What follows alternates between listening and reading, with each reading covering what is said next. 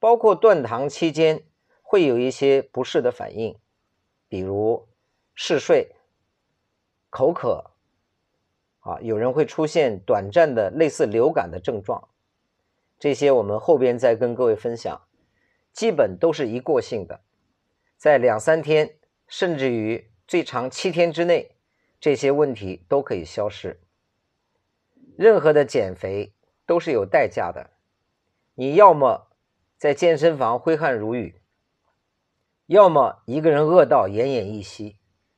所以目前我推荐的这种方法，是我所知效果很好、很稳定，不需要坚持，而且见效比较快的一种方法，它的成本最低。其实糖的危害不仅仅是针对于我们的肥胖，它对于很多病症，它也是治病的元凶啊。所以糖进入身体之后，多余的糖。会被我们合成成脂肪储存下来，所以腹型肥胖的人基本都是糖摄入过多，像啤酒、甜食啊、主食这一类都是的。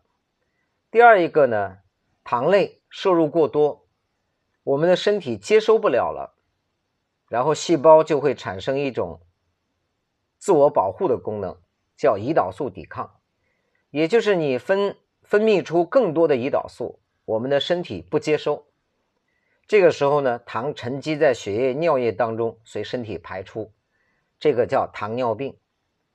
所以有专家说到，二零二五年中国一半的人都是糖尿病，这个绝非危言耸听，跟我们不当的饮食方式有直接的关系。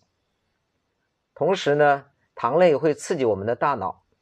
你看，很多过去的医师、营养师都说。糖是唯一能够给大脑供能的物质，也就是碳水化合物。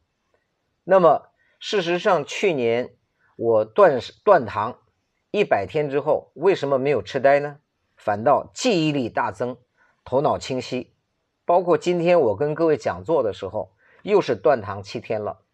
也就是我教你的方式是用在我自己身上的。如果你去看一本书，叫《谷物大脑》，你就会了解。糖类过多的摄入会引起老年痴呆，在医学上叫阿茨海默症，又称之为三型糖尿病。同时，在中国心脑血管病和肥胖比较高发的地区，箭头直指向山西。为什么不是以肉食为主的内蒙和新疆呢？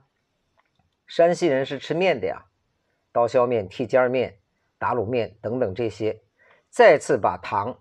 尤其现在隐藏的糖类推到了风口浪尖，同时癌细胞有一个非常大的特性，就是喜糖。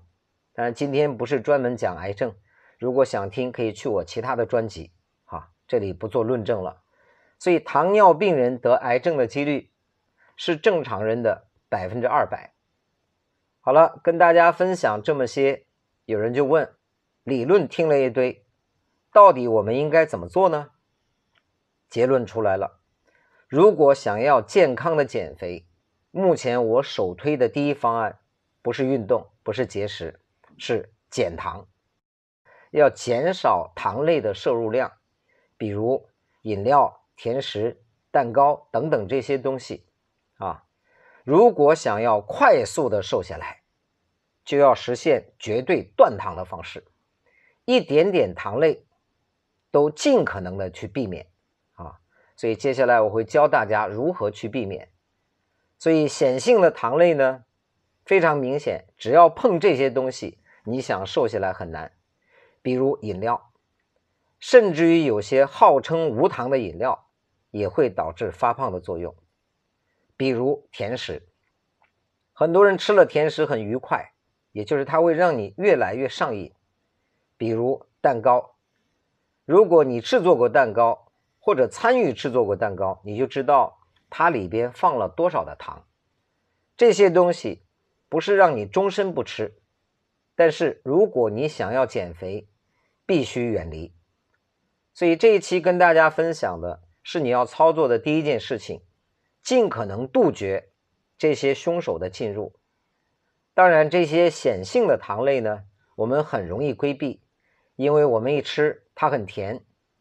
但是各位不知道的是，隐性的糖类对我们的身体，尤其是肥胖啊带来的长远影响是更加的严重。所以在下一个栏目当中，我详细的跟各位分析一下，我们生活当中潜藏的这些凶手有哪些。好，你已经做好准备了吗？如果做好了，我们就从今天开始，先把那些让你上瘾的甜食给控制住吧。记住，控制不住嘴，控制不住体重，你还谈什么控制人生呢？那么这一期的分享我们就到这里。